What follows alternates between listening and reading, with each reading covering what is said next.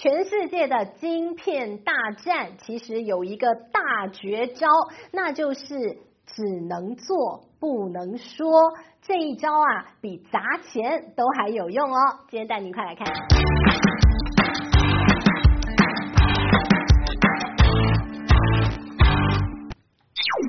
文之，玉，今天要跟大家来聊聊目前呢，当前正在进行的晶片大战。你会说啊，这晶片大战我们聊过那么多次了，最近可是有新的进展呢。现在啊，已经不能说光是中美之间的晶片大战，而是你应该说全世界正在重新塑造一个全新的。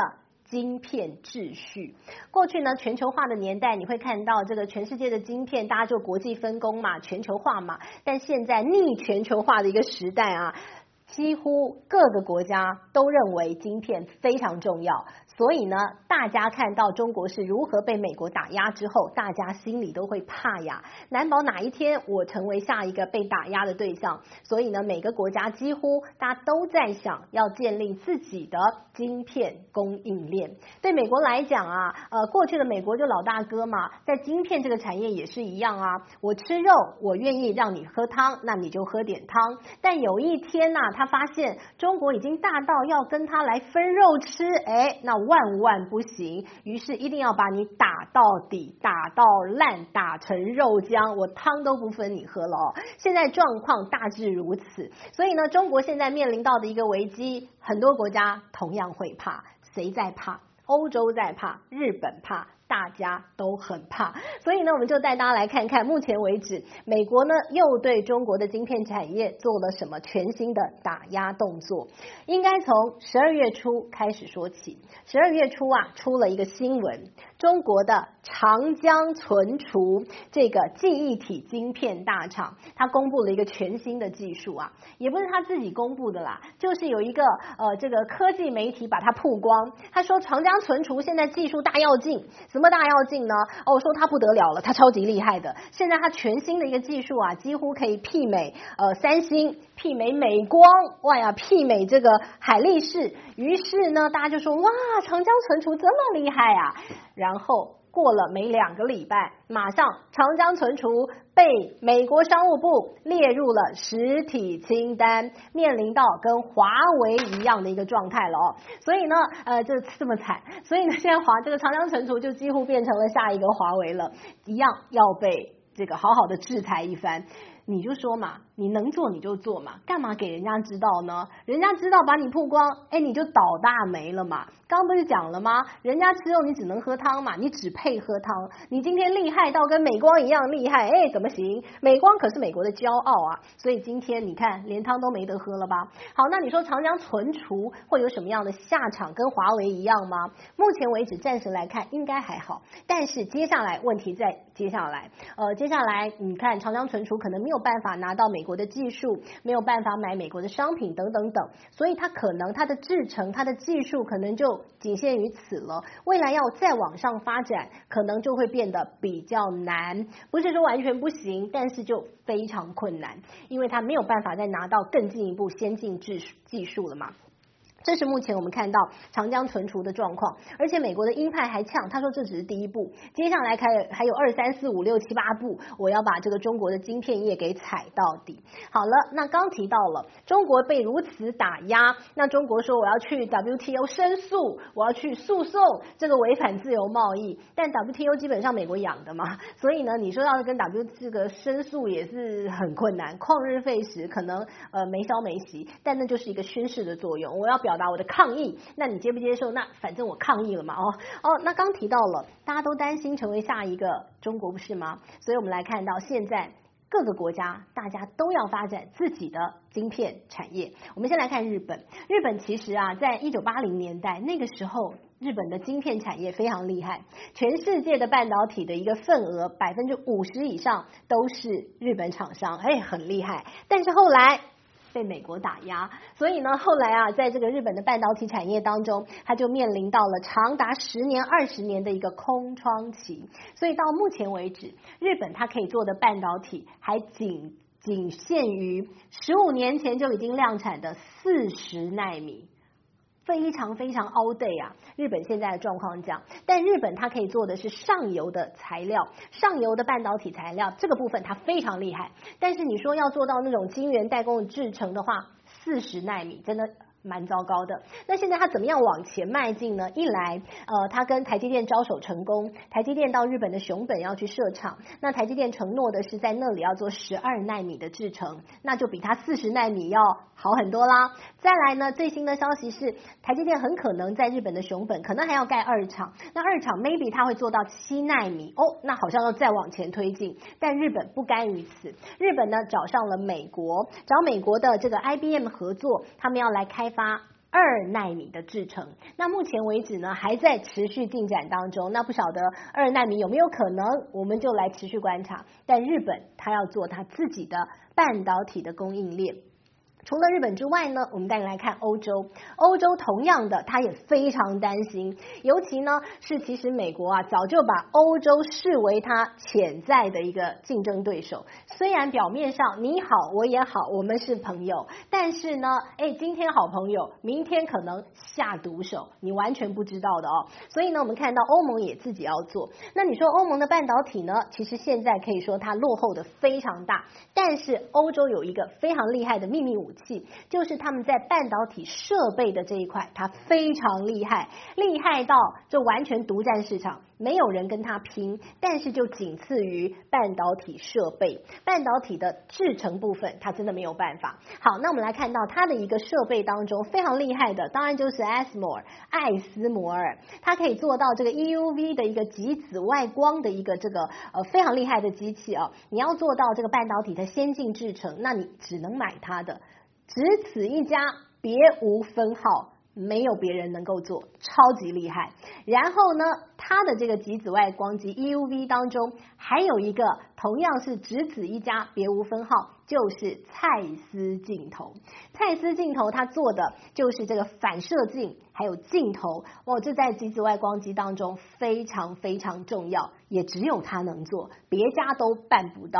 所以呢，这两家公司可以说是欧洲握在手中非常厉害的公司。呃，你要做半导体的一个设备，那就是他们喽，你就没有别的选选择。你要做别的选择，哎，那你自己去试试看，你可能良率很低，花了大钱，通通做不出来，做了一堆报废品，那你是何苦来哉？所以呢，看到这个欧洲有这个部分它的一个强项，但它就是没有半导体的制成。所以呢，现在欧洲同样的跟台积电招手，希望他们可以到欧洲去设厂。那现在呢，欧洲它同样的是大张旗鼓的吸引非常多的一些半导体的厂商到欧洲来投资设厂。那现在它也有非常多，包括税务的优惠，包括他们有他们的晶片法案。待会我们再来细说。那除了刚看到日本跟欧洲之外呢，还要带您看，呃，这个是在中美的晶片大战当中啊，呃，这个国家它就是想要当那个鹬蚌相争、渔翁得利的那位渔翁，它是。印度，印度呢，他们的这个总理莫迪是这样说的，他说现在正处于一个新的世界秩序建立的过程当中。他说印度千万不能缺席，一定得要见缝插针，一定要抢下中国它的一个地位。那他怎么做呢？呃，我们看到他的半导体，他们很希望做，因为呢，这个中美晶片大战嘛，那很多的一些晶片厂、设备厂从中国往外撤嘛，他们希望通通都由印度接收，所以呢，印度派。派出了他们重量级的拳击手，谁呀、塔塔集团。塔塔集团呢，就是印度最大的集团。这个集团包山包海，几乎你这个人，印度人生老病死，你都离不开塔塔集团。他做什么？他有金融业，它有通讯业，它有汽车业，它有。钢铁业哦，各式各样的，全部它都有。它的汽车业厉害到什么？它已经把这个英国的 Java，它把 Land Rover 全部都买下来了，还有很多他买的一些企业，我们可能生活当中都有，但你不知道原来背后是塔塔集团是老板。好，那塔塔集团呢，它已经成立了一家塔塔电子。它也要来做半导体，塔塔电子呢，它初步先从这个半导体的比较下游的这个检测啊、封装开始做起，然后最终目标，他们要跟台积电一样，他们也要做半导体的晶圆代工厂。好了，那首度呢，第一批投资投资了九百亿美元。厉害的集团，很有钱，所以呢，他第一笔的投资就是九百亿美元，接下来还会追加。那他们的野心说，印度要取代中国，他们要成为半导体最重要的聚落，供应链要在印度完全复制打造。梦很大，能不能办到？我们就来看他怎么做。这是印度的梦啊。好，那当然，你看到各个国家都要做自己的晶片产业，那中国呢？身为一直被打压的这个，他要怎么突围？呃，中国其实他们自己也有能力哦，做自己的一些晶片跟它的处理器的架构。我们来看，中国其实他们自己研发了一个呃这个晶片的架构，叫做。龙芯处理器，那这个龙芯处理器呢，它是用十二纳米的一个制程所打造出来的。那这个处理器其实现在在很多中国的军用的设备当中，它用的是他们自己的军用处理器，这个龙龙芯处理器啊、哦。那当然了，呃，这个俄罗斯啊，现在也都拿不到晶片，所以他本来期望。可不可以跟中国这个好好朋友啊，呃，这个铁杆兄弟嘛，呃，前线支援一些啊，龙芯处理器，甚至呢，这个俄罗斯很妙啊，呃，他都已经做一个这个相容性的测试啊，测试老半天，然后呢，人家中国说，哎。我没有要卖给你，因为这个是我们军用级的处理器哎，我的这个国军解放军里头呃用的这些处理器，我怎么能散到别的国家去呢？呃，万一今天是好兄弟，明天又怎么样了？谁知道呢？所以呢，这个呃龙芯处理器它是完全不外销的，所以呢，俄罗斯也是拿不到的哈。即便我们关系再铁，哎，没有办法的哦。好，那这个龙芯处理器呢，它是可以兼容超微还有英特尔的一个架构，所研发出来的。那目前为止呢，它大概落后超为三代左右的一个这个时差。那当然了，中国不断在研发，花非常多的一些大量的精力跟金钱，希望可以快速的能够追上。那当然就要持续来看看龙芯处理器它研发的一个过程了。不过呢。中国现在力图振作，力图呃不靠美国的技术奶水，还是要做自己的一些晶片的发展。那美国呢，持续打压。我们来看美国，除了他不让美国的技术呢流到中国之外，他现在还去联合其他非常多的一些公司哦。呃，最近哦，这个你要说是晶片业打蛇打七寸吗？呃，我卡你的晶片，我直接从上游卡关，什么意思？他把半导体你要做制成的所有的设备全部卡关，通通不准卖给中国。我看你怎么做，你有本事你从半导体设备开始做。好，那他把这个半导体的产业当中营收前五大公司，现在美国全部都去串联，让他们都不要把东西卖给中国。好，那前五大营收，这所谓的营收五哥是哪五哥啊？半导体设备当中，美国的应材、科磊。科林，还有这个日本的，我们看到这个东京威力啊，专门做这个石刻设备的，做镀膜的，然后当然就最重要的荷兰的艾斯摩尔啊，这些呢都去串联，说你们通通都不要卖给中国，然后从最源头。认真卡关，让你做不了。那当然了，呃，美国有美国的一个动作，那中国有中国的应对之道了哦。但是呢，各国都要发展自己的半导体的一个产业链，这是确定的。所以呢，接下来我们就带您细细盘点一下，到底哪些国家现在做了什么动作哦。先讲美国，美国的这个晶片与科学法案哦，它总共的一个预算规模非常大，两千八百亿美元，但其中呢，只有五百亿美元是直接的。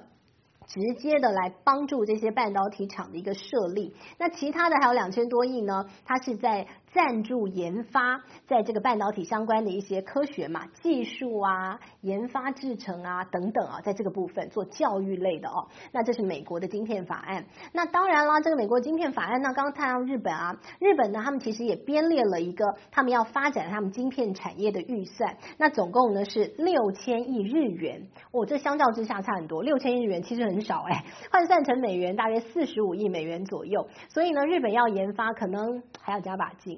那另外我们带你看南韩，南韩也有一个半导体战略的一笔预算，这预算非常大，大到觉得不可思议。他们总共编列了五百一十兆的韩环，那折合美元大约有四千亿美元哎。但这笔预算看起来非常大，但是它要怎么样用，还是这是多少年度？哎，我们目前并不清楚。但是这笔预算应该是目前这些国家看起来最大手笔就是它。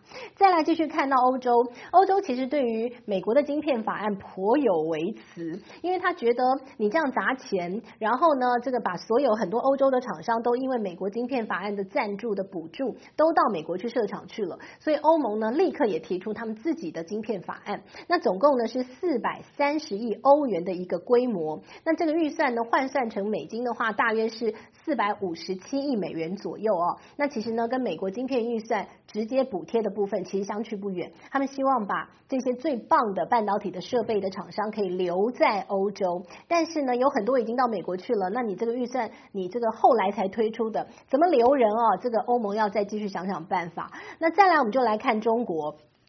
中国现在是大手笔的，呃，希望呢大砸钱。那半导体当然你现在拿不到人家技术，那我就从头开始发展起。所以呢，我们看到了这个预算啊，呃，这个所谓的这个集成基金的一个半导体的大预算当中呢，大约接近。八千多亿人民币，那换成美金大约是一千两百多亿的美元哦。那相较之下也算很大笔的预算哦。那希望可以在这个半导体的一个研发、半导体的一个设备厂的一个呃这个这个建立当中，希望可以扮扮演一个非常重要关键的一个支持的角色哦。好，那这个是看到的是中国。那再来我们就看到印度，印度的制造业的补贴大约有一兆，我们看到的是这个卢比左右。那换成这个美元大约一一百二十亿美元左右。哎。相较之下，诶，人家塔塔集团就九百亿美元，那你政府补贴才一百二十亿，很少哎。后来呢，这个印度政府又说，那再来一个三百亿美元，那一样是要补贴半导体的制造。所以呢，我们看到其实各个国家现在呢都努力的往晶片自主的方向来迈进哦。